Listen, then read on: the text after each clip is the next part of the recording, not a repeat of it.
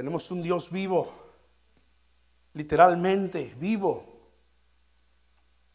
Una cruz vacía, una tumba vacía, pero un corazón lleno de la presencia de ese Dios vivo y poderoso. ¿Verdad que sí? Voy a invitarlos a tener las escrituras eh, listas, si tienen una Biblia a la mano, en Romanos eh, capítulo 11, pero también Juan capítulo 20. Vamos a partir de Juan capítulo 20, vamos a, ligarlo con Romanos capítulo 11. Recuerde que el apóstol Pablo en estos tres capítulos, 9, 10 y 11, habla con el corazón en la mano. Y gracias a Dios que el capítulo 11 completa toda la idea. Y vamos a hablar un poco, un poco de esto y al final voy a, a, comentar una breve nota del capítulo, del capítulo 11, pero en estos capítulos de Romanos, capítulo 9 y capítulo 10, vemos cómo el apóstol Pablo está, está triste porque eh, quisiera que la nación de Israel, el pueblo escogido de Dios, creyera en, en, Jesús el Mesías, en Jesús el Salvador, pero ellos ah, decidieron no creer. Y Pablo dice, yo mismo quisiera ser anatema, utiliza la palabra, quisiera ser separado de Cristo, estar en maldición por causa de que ellos puedan conocer la verdad y que ellos puedan venir a la verdad. Pero no depende del que quiere ni del que corre, sino de, de Dios que tiene misericordia. Y Pablo está pensando en el pueblo de Israel al grado que aún hoy en día el pueblo de Israel no ha aceptado a Jesús como el Hijo de Dios, como el Mesías. Sí, hay un grupo de judíos que lo han reconocido, porque Dios siempre habló que tenía un remanente, ¿verdad? Que, no habían doblado sus, sus rodillas ante los Baales. Un remanente que creyó en Jesús. La iglesia misma, la iglesia de Jesucristo misma empezó con el pueblo de Israel. Los primeros creyentes fueron fueron israelitas. Los discípulos fueron israelitas. Los primeros, los, los 120 que estaban allí, eh, eh, en su mayoría eran israelitas. Allí empezó. Ellos son la raíz. Ellos son el tronco. Entonces nosotros llegamos allí injertados. Y Pablo dice, por la desobediencia de ellos, por la incredulidad de ellos, Dios así lo había previsto que nosotros hoy fuésemos injertados en esa rama, en ese tronco, y nosotros recibiésemos salvación. Nosotros los gentiles, todos aquellos que no somos judíos y que cuando nos hemos encontrado con Jesucristo, hemos creído en Él. Amén. Así que Pablo está por terminar esa idea en el capítulo 11 de Romanos y ya llegaremos allí con calma, pero en el capítulo 11 Pablo dice eh, esencialmente Dios no ha desechado a su pueblo. Israel sigue siendo el pueblo de Dios. Y siempre y cuando nosotros bendigamos al pueblo de Israel y oremos por la paz de Jerusalén, Dios tiene recompensa y bendiciones para nosotros. Porque nosotros, recuerde, somos la rama injertada, pero del pueblo de Dios viene el origen de todo, ¿verdad? Mire lo que dice Juan capítulo 20, eh, versículo 29. Eso es solo un versículo, pero tiene toda una historia detrás. Jesús le dijo, porque me has visto, Tomás, creíste. Bienaventurados los que no vieron y creyeron. Bienaventurados los que no vieron y creyeron. Tomás pasó a la historia como el incrédulo. Tomás el incrédulo. Su dicho se hizo popular incluso fuera de los círculos de la iglesia, fuera de los círculos de la fe. Y cuando una persona es escéptica, es decir, que no cree en las cosas hasta que no las pueda comprobar, te dice, yo hasta no ver, no creer. ¿Lo han escuchado? ¿Alguna vez lo han usado? Yo hasta no ver, no creer. Y Tomás pasó, pasó eh, tristemente a la historia por ese dicho. Dicen los libros de historia de la iglesia cristiana más antiguos que hay, que se escribieron alrededor del año 300 después de Cristo, que eh, Tomás fue el discípulo que llegó a las Indias, literalmente al territorio de la India, que él fue hasta allá predicando el Evangelio porque Jesús les había dicho, vayan por todo el mundo. Entonces, eso es lo que dice la tradición y, los libros de historia lo registran. Pero Tomás no ha sido conocido por llevar el Evangelio a la India. Tomás tristemente pasó a la historia porque dijo estas palabras. Dice, pero Tomás, uno de los doce, versículo 24, llamado Dídimo, no estaba con ellos cuando Jesús vino y se apareció entre sus discípulos. Le dijeron pues los otros discípulos, al Señor hemos visto, Él le dijo, si no viere en sus manos la señal de los clavos y metiere mi dedo en el lugar de los clavos y metiere mi mano en su costado, no creeré. ¿Cuántos hay así por el mundo? ¿Cuántos escépticos ateos dicen no creer en Dios simplemente porque no se ajusta a sus razonamientos o porque no se ajusta a su forma de vida. Lo más grave de todo es encontrar cristianos que están de acuerdo con la mayor parte de la fe pero que no pueden aceptar los milagros como la concepción virginal de Jesucristo. ¿Cómo fue eso? Que el Espíritu Santo vino sobre María y de pronto estaba embarazada del Espíritu Santo. No, no, no, eso, eso no puede ser. ¿Saben que científicamente hablando eso puede ocurrir? Porque ocurre en ciertas plantas y ciertos animales. O sea, científicamente hablando, eso no es imposible de lograr, pero humanamente hablando, eso es imposible de hacer. Por eso es que la concepción virginal de Cristo es un milagro obrado por el Espíritu Santo. El ángel le dijo a María, el Espíritu Santo vendrá sobre ti y te cubrirá con su sombra y, y, tú te hallarás que estarás encinta por el Espíritu Santo. Por eso el santo ser que nacerá será llamado Hijo de Dios. ¿Y sabe que tenía que ser así? Tenía que ser que el Hijo mismo de Dios, Dios mismo hecho hombre, eh, pagara por nuestros pecados.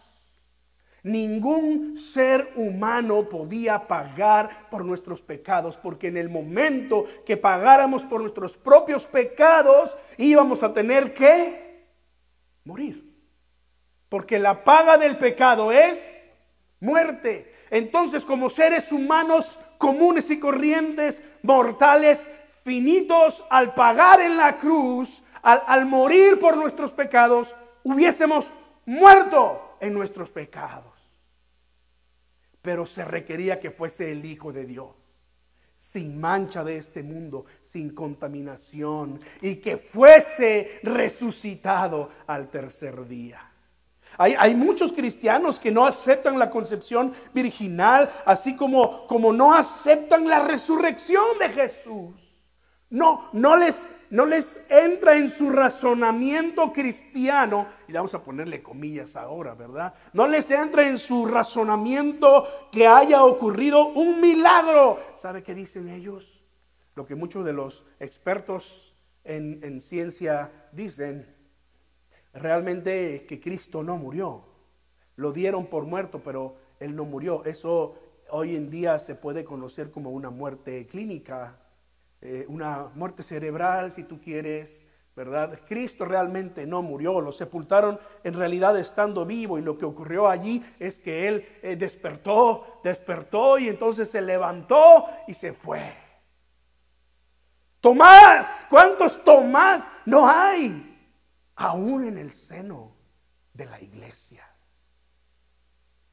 Mire Romanos capítulo 11, La tristeza en el corazón de Pablo era inmensa. Su propia nación no había querido creer en el Mesías, en el Señor Jesucristo. Aún así, Pablo asegura que Israel sigue siendo el pueblo de Dios. Dice allí en capítulo 11, entonces, ¿ha desechado Dios a su pueblo? Versículo 1.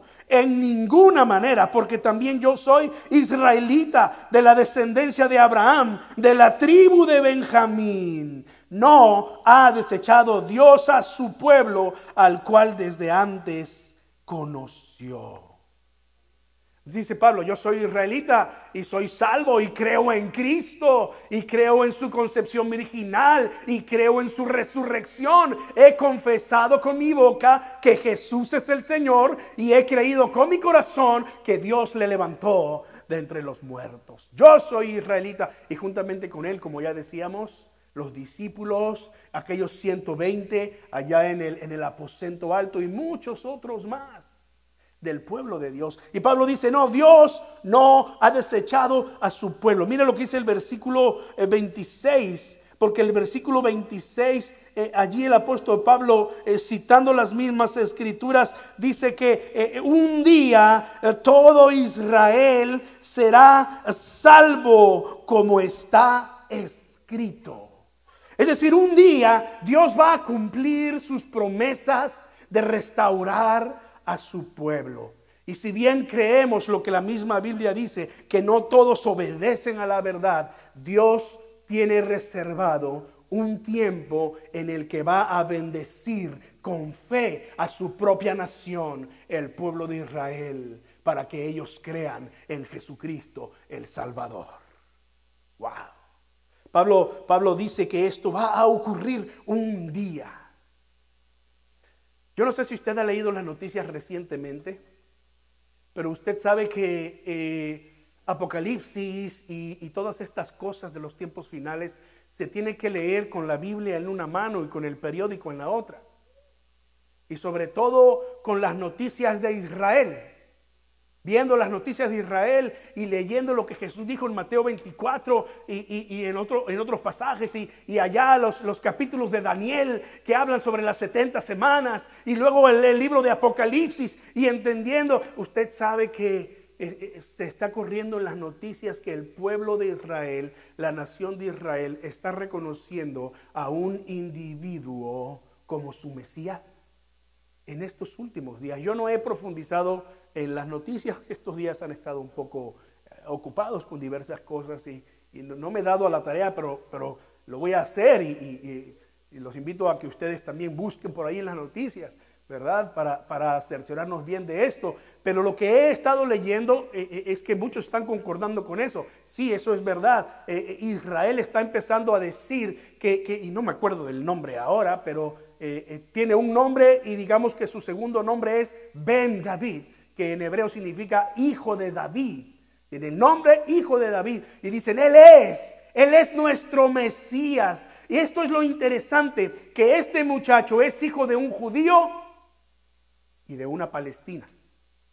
Lo cual no extraña tampoco porque en el, en el tiempo pasado en Irán había una comunidad muy fuerte de judíos. Y todavía en Irán hay una comunidad fuerte de judíos, que hasta cierto punto algunos han han rechazado la fe por temor al gobierno y etcétera, ¿verdad? Cosas que, ocurren en la historia eh, moderna y en estos lugares. Pero eh, eh, estamos escuchando esas noticias y, y, obviamente nosotros sabemos que el tiempo de la venida de nuestro Señor Jesucristo está cerca.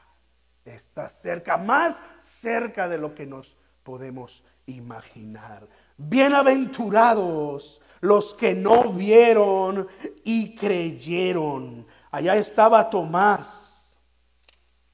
Hasta que yo no pueda meter mi mano en su, en su mano y ver las heridas de los clavos y no meta mi, mi dedo en, en, su costado y, y vea la herida de la lanza, no creeré. Ocho días después estaban otra vez sus discípulos dentro y con ellos Tomás. Llegó Jesús estando las puertas cerradas y se puso en medio y les dijo paz a ustedes. Shalom. La paz de Dios que sobrepasa todo entendimiento, que nos calma el corazón, la ansiedad, no solo la emocional, pero la espiritual, que nos pone en la relación correcta con Dios. Paz con Dios, paz a ustedes. Luego dijo a Tomás, mira, ya estaba Tomás esa otra ocasión, pon aquí tu dedo y mira mis manos y acerca tu mano y se descubre su costado y métela en mi costado y no seas incrédulo, sino creyente. Es decir, cree.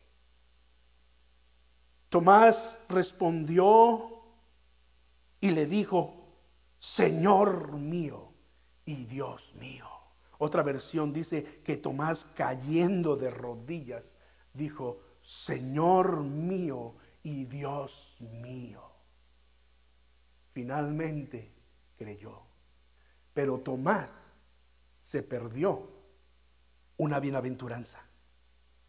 Bienaventurados los que no vieron y creyeron. Pablo lo confirma en Romanos capítulo 10 y ya lo veíamos la semana pasada diciendo que cuando una persona cree con todo su corazón que Jesús resucitó y vive y lo confiesa con su boca como su Señor, será salvo.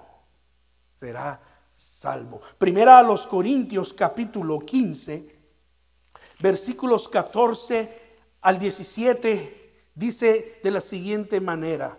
Primera a los Corintios capítulo 15. Y si Cristo no resucitó, Vana es entonces nuestra predicación y vana es también nuestra fe. Y si somos hallados falsos testigos de Dios, porque hemos testificado de que Dios, de Dios, que Él resucitó a Cristo, al cual, según ustedes, no resucitó si en verdad los muertos no resucitan. Porque si los muertos no resucitan, tampoco Cristo resucitó. Y si Cristo no resucitó, su fe es vana. Aún están en sus pecados. Pablo Pablo enseñó por donde quiera que iba y es lo que nos ha dejado en la revelación de la palabra de Dios que todo aquel que cree con todo su corazón que Dios levantó a Jesús de entre los muertos y le confiesa con sus labios, será salvo. De otra manera, si no creemos en la resurrección, entonces aún estamos en nuestros pecados, porque la resurrección de Cristo completa la obra de la cruz. Si Cristo no hubiese resucitado, entonces no hubiese sido pagado nuestro pecado. Era necesario que Él resucitara. Por eso es que Él vino a pagar por nuestros pecados. Y no, no lo hicimos tú y yo. No lo hubiésemos podido hacer. La resurrección de Cristo, pues, es la base de nuestra fe, según lo que leemos en primera a los Corintios 15, 17. Si Cristo no resucitó, nuestra fe es vana, aún estamos en nuestros pecados. Israel pues no creyó, dice Pablo. Los líderes judíos no creyeron en él. Aún y cuando los soldados que custodiaban la sepultura de Jesús dieron testimonio de que Él resucitó, ellos le fueron a decir al, procurador romano, ellos le fueron a decir a los principales de los sacerdotes, en realidad resucitó. Estábamos allí cuidando la tumba y de pronto un terremoto y caímos al suelo, pero vimos la piedra moverse y no había nadie y esa piedra no se puede mover por una o dos personas, requiere de muchas personas y vimos la piedra moverse y una gran luz, un gran resplandor del interior. Ellos lo vieron, ellos lo testificaron, pero ellos decidieron no creer. La historia bíblica nos dice que los principales sacerdotes le pagaron una gran suma, una gran suma de dinero a estos soldados para que no dijesen nada. Pero yo quiero pensar que más de uno de los que estaban esa noche cuidando la tumba, en su conciencia no pudo soportarlo y tuvo que decirle a mucha gente de su entera confianza, ¿sabes qué? Pero ese hombre, ese hombre resucitó. Ese hombre salió de la tumba. Porque cuando nos dimos cuenta la piedra estaba removida y esa tumba estaba vacía. Yo no sé si usted ha visto esa película Estoy con mi mente en el mensaje y no me puedo acordar del título de esa película, pero vino, vino a mi mente bien rápido este, de eh, eh, uno de los investigadores en el tiempo, un centurión romano en el tiempo de la crucifixión. Esa película, Reason, eh, que, en español sería resucitado, ¿verdad? Pero, creo que la encuentran igual en el título en inglés y espero que la puedan ver en español. Este, pero este, este, este eh, centurión romano le encargan averiguar y él empieza a investigar y empieza a investigar y llega el momento en el que cree en el Jesús resucitado. Es una película, es ficción, pero yo estoy convencido de que más de uno de esos soldados que negaron públicamente la resurrección, que les pagaron una gran cantidad de dinero, estoy seguro que en el fondo de su corazón, no pudiendo con la carga de la conciencia, llegaron a confesar más de una vez ese hombre es el Hijo de Dios. ¿Se acuerdan de aquel centurión que, que, vio a Jesús cuando le clavaron y cuando el cielo tembló y se oscureció, cuando el cielo se oscureció y tembló? Y, y él lo único que atinó a exclamar fue, verdaderamente este hombre era el Hijo de Dios. Yo creo que Dios hace ese tipo de cosas si dijo que, que si, si, el pueblo de Israel esa vez que entró a Jerusalén eh, eh, no clamara a los hosanas, pues entonces las piedras lo harían. Y las piedras se han encargado, nos hemos encargado de hablar. Incluso algunos de sus discípulos no creían que Jesús había resucitado. Lucas capítulo 24 nos narra de dos de ellos que iban camino a una aldea llamada Emaús. Iban hablando entre sí de todas aquellas cosas que habían acontecido, versículo 14. Y el versículo 15 dice, se sucedió que mientras hablaban y discutían entre sí, Jesús mismo se acercó y caminaba con ellos. El Cristo resucitado caminaba con ellos, mas los ojos de ellos estaban velados para que no le conociesen. Y les dijo, ¿qué pláticas son estas que tienen entre ustedes mientras caminan? ¿Y por qué están tristes? Respondiendo uno de ellos, que se llamaba Cleofas, le dijo, ¿eres tú el único forastero en Jerusalén que no has sabido las cosas que en ella han acontecido en estos días? Él le dijo, ¿qué cosas? Y ellos le dijeron, de Jesús Nazareno que fue varón profeta, poderoso en obra y en palabra delante de Dios y de todo el pueblo, y cómo le entregaron los principales sacerdotes y nuestros gobernantes a sentencia de muerte y le crucificaron. Pero nosotros esperábamos que Él era el que había de redimir a Israel. Y ahora, además de todo esto, hoy es ya el tercer día que esto ha acontecido. Aunque algunas Ah, también nos han asombrado ah, unas mujeres de entre nosotros, las que antes del día fueron al sepulcro y como no hallaron el cuerpo, vinieron diciendo que también habían visto visión de ángeles, quienes dijeron que Él vive. Y fueron algunos de los nuestros al sepulcro y hallaron así como las mujeres habían dicho, pero a Él no lo vieron. Entonces Él les dijo, oh, insensatos y tardos de corazón para creer todo lo que los profetas han dicho. No era necesario que el Cristo padeciera estas cosas y que entrara en su gloria.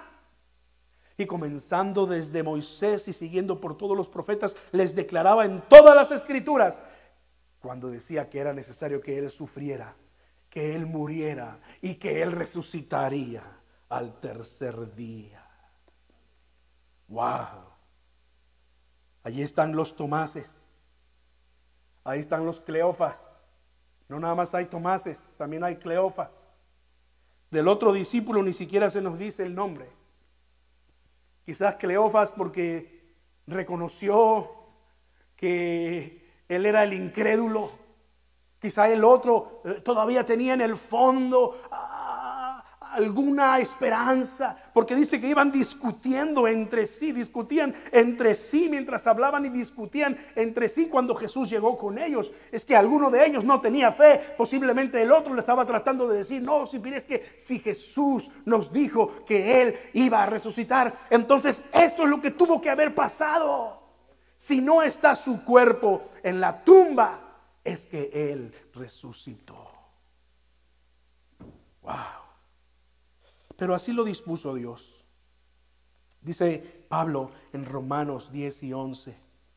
Así quiso Dios para que por la incredulidad de su pueblo Israel, el resto de la humanidad, los llamados gentiles, creyésemos en Él y alcanzáramos la misericordia de Dios para ser salvos. Una mujer extranjera en Mateo capítulo 15, versículo 28. Dice la escritura que Dios, el Señor Jesucristo, salió del territorio de, eh, Palestina y estaba en territorio extranjero. Y entonces esta mujer, que solamente es llamada la mujer cananea, se encuentra con Jesús y le dice, ten misericordia de mí, mi hija es gravemente atormentada por un demonio, libérala, sánala, Señor. Y Jesús no le hacía caso. Incluso los discípulos le dijeron a Jesús, Señor, dile que, que deje de estar eh, molestando. Y Jesús, ten misericordia. Finalmente Jesús dice, no soy enviado, sino a las ovejas perdidas de la casa de Israel. Entonces ella se echó a los pies de Jesús y le dijo, Señor, socórreme. Jesús le dijo, no está bien tomar el pan de los hijos y echarlo a los perrillos. ¿Quién haría eso en su sano juicio? tomar el pan de sus hijos y, y dárselo a los animales. Nadie lo haría. Eso era un dicho popular, por cierto, en el tiempo de Jesús. Y ella dijo, sí, Señor, pero aún los perros comen de las migajas que caen de la mesa de sus amos. ¿Sabe que los ricos en el tiempo de Cristo acostumbraban a limpiarse eh, toda la, suciedad de la boca con las migajas del pan. Eran tan ricos que agarraban las migajas, el migajón, ¿verdad? Y se limpiaban y lo tiraban. ¿Y quiénes salían ganando? Los perros y los pordioseros, los mendigos, como Lázaro, que nos habla la Biblia. y, y, es lo que está diciendo la mujer aquí. Entonces respondiendo Jesús dijo, oh mujer, grande es tu fe. Hágase contigo como quieres. Y aquella ocasión una extranjera vino a sentarse a los pies de Jesús y disfrutar de las riquezas del reino. Un leproso samaritano, mira Lucas 17, ya estoy terminando hermano, no se me desespere. Lucas 17. Un samaritano dice que eran 10 leprosos que se acercaron a Jesús. Y, Jesús les dijo, eh, eh, eh, vayan y muéstrense a los sacerdotes. Y aconteció que mientras iban, fueron limpiados. Pero uno de ellos dice que, viendo que había sido sanado, volvió, glorificando a Dios a gran voz y se postró rostro en tierra a los pies de Jesús, dándole gracias. Y este era samaritano.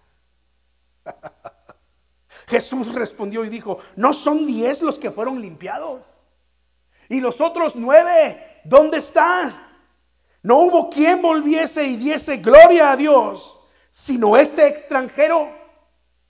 Y le dijo, levántate, vete, tu fe te ha salvado. Gloria a Dios. Mira capítulo 7, ahí mismo en Lucas, unas páginas atrás. Otro extranjero, en esta ocasión un centurión romano. Él tenía a un siervo que quería mucho. Y estaba enfermo y a punto de morir. Y oyó que Jesús iba a pasar por allí y le envió unos ancianos de los judíos rogándole que viniese y sanase a su siervo. Ellos vinieron a Jesús y le rogaron con solicitud, mira, es digno que le concedas esto porque él ama, él ama a los judíos. Y nos edificó una sinagoga. ¿Y qué dice la escritura? Jesús fue con ellos. Pero cuando ya no estaban lejos de la casa, el centurión envió a unos amigos diciendo, Señor, no te molestes, pues no soy digno de que entres bajo mi techo. Por lo que ni aún me tuve por digno de venir a ti, pero di la palabra y mi siervo será sano. Porque también yo soy hombre puesto bajo autoridad y tengo soldados bajo mis órdenes y le digo a este, ve, y él va. Y le digo al otro, ven, y viene. Y a mi siervo le digo, haz esto, y lo hace. Al oír, Jesús se maravilló de él y volviéndose a la gente que le seguía, le dijo, les dijo, les digo que ni aún en Israel he hallado tanta fe. Y al regresar a casa, los que habían sido enviados hallaron al sano, al siervo que había estado enfermo. Bienaventurados los que no vieron y creyeron. ¿Y qué de nosotros? ¿Qué de nosotros? Somos de los que creen sin ver. Nosotros quizás podemos ser de aquellos que dicen, ver para creer. Pero el desafío de la palabra del Señor, el llamado de la palabra de Dios para nosotros en esta mañana es precisamente lo contrario. Creer para poder ver. Creer para poder ver. Porque cuando nosotros creemos en el Cristo resucitado y lo confesamos con nuestros labios como nuestro Señor y Salvador, somos salvos y vamos a ver grandes cosas en nuestra vida. ¿Lo crees? Grandes milagros, grandes obras del Señor, porque ese mismo poder que levantó a Cristo de entre los muertos, dice la Escritura, es el mismo poder que habita en nosotros. Por lo tanto, aquí están tres bendiciones de la resurrección. Número uno, venció el pecado y por lo tanto nos da salvación. Es lo que dice Romanos 19, que si confesares con tu boca que Jesús es el Señor y creyeres en tu corazón que Dios le levantó de entre los muertos, serás salvo. Esa salvación ha perdonado nuestros pecados, hermanos. De manera que, eh, como aquel centurión, podemos decir, Señor, yo no soy digno ni siquiera de venir delante de ti, pero por nuestra fe el Señor nos dice, yo te doy mi bendición, mi salvación, el perdón de tus pecados. Número dos, por la resurrección de Cristo, Él venció a la muerte y por lo tanto nos da a nosotros la promesa de resurrección y vida eterna. Es lo que dice la escritura. Primero a los Corintios capítulo 15, eh, versículos 20 al 23. Primero a los Corintios capítulo 15, versículos 20 al 23. Mas ahora Cristo ha resucitado de los muertos. Primicias de los que durmieron es hecho.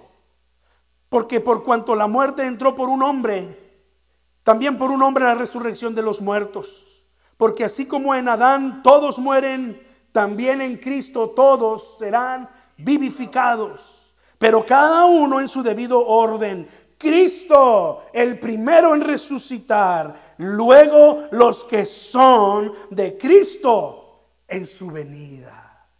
Uh, ¿No le das gracias a Dios? El Señor nos ha creado para la eternidad y su resurrección nos asegura nuestra resurrección y vida eterna. Uno más, Romanos 6:22. Romanos 6:22. Mas ahora han sido libertados del pecado y hechos siervos de Dios. Tienen como fruto la santificación y como fin la vida eterna. Gracias Señor. Y número tres, su resurrección venció al enemigo, dándonos a nosotros el poder mismo de la resurrección. Tres versículos. Romanos 8, 11. Romanos 8, 11. Y si el espíritu de aquel que levantó de los muertos a Jesús, ¿qué? Mora, mora en nosotros. El que levantó de los muertos a Cristo Jesús, vivificará también nuestros cuerpos mortales por su espíritu que mora en nosotros. Efesios 3:20, Efesios 3:20. Precioso pasaje. Y a aquel que es poderoso para hacer todas las cosas, mucho más abundantemente de lo que pedimos o entendemos, según el poder que actúa en nosotros. según el poder que actúa en nosotros, a Él sea gloria en la iglesia, en Cristo Jesús, por todas las edades, por todos los siglos. El último, en el mismo Efesios capítulo 1, pero versículos 15 hasta el 23. Por esta causa también yo, habiendo oído de su fe en el Señor Jesús y de su amor para con toda la iglesia, no ceso de dar gracias por ustedes, haciendo memoria de ustedes en mis oraciones. Y aquí está la oración de Pablo, para que el Dios de nuestro Señor Jesucristo, el Padre de Gloria, les dé espíritu de sabiduría y de revelación en el conocimiento de Él que alumbre los ojos de su entendimiento para que sepan cuál es la esperanza a que Él nos ha llamado, cuáles las riquezas de la, de la gloria de su herencia en nosotros los santos y cuál la supereminente grandeza de su poder para con nosotros los que creemos, según la operación del poder de su fuerza. Mira, Pablo está orando aquí para que la iglesia pueda comprender y conocer y le sea revelado y pueda ver la supereminente grandeza de su poder para con nosotros. Uh, poder que ningún superhéroe de las películas que hemos visto puede imaginar y tener. Dice el versículo 20, versículo clave, ese poder operó en Cristo, resucitándole de los muertos y sentándole a su diestra en los lugares celestiales sobre todo principado y autoridad y poder y señorío y sobre todo nombre que se nombra no solo en este siglo, sino también en el venidero. Y sometió todas las cosas bajo sus pies y lo dio por cabeza sobre todas las cosas a su iglesia, la cual es su cuerpo, la plenitud de aquel que todo lo llena en todo. Hermanos, ese mismo poder que resucitó a Cristo de entre los muertos es el mismo poder que habita en nosotros. ¿Lo crees? Cierra tus ojos conmigo. Si quieres estar en pie para eh, cerrar en esta, en esta mañana en oración. A nuestros hermanos y amigos allá en casa, yo les invito a que crean con todo su corazón que Jesucristo es el Señor y que Dios le levantó de entre los muertos. Esa es la esencia de la salvación. Cree esto y serás salvo. Cree esto y verás. Cree para ver. Cree esto y verás el poder de Dios obrando en tu vida, en medio de cualquier circunstancia. No importa si los problemas eh, son grandes. No importa si los, si los problemas nos abruman, si el enemigo nos presenta pruebas y tentaciones. La palabra del Señor asegura que ese mismo poder nos ha sido dado a nosotros y en ese poder somos más que vencedores. es el poder para vivir una vida en santidad delante del Señor. Él nos llama a santificación, que nos apartemos de los pecados de este mundo. Y sí, es posible vivir alejados de los pecados de este mundo, porque el poder de la resurrección nos ha sido dado por el Espíritu Santo que mora en nosotros. Gracias, Señor. Gracias, Señor. No hay otro nombre como tu nombre, oh Señor. El único nombre en el cual podemos ser salvos. Bendice a tu iglesia. Que tu poder, el poder, el poder de la resurrección, morando en ellos, los guarde irreprensibles, santos, sin mancha, hasta tu gloriosa segunda venida. Oh Señor Jesús. Gracias Dios. En el nombre de Cristo, en el nombre de aquel que murió en una cruz, pero no está ya más en una cruz. En el nombre de Cristo, que fue sepultado en una tumba, pero que esa tumba ahora está vacía. En el nombre de nuestro Señor Jesucristo. Amén. Amén.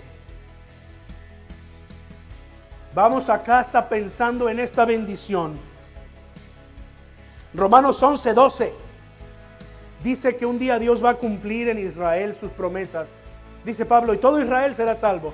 Es decir, está eh, eh, la mayoría de ellos, todos ellos van a tener la posibilidad de creer en Jesús y muchos de ellos van a creer en Jesús.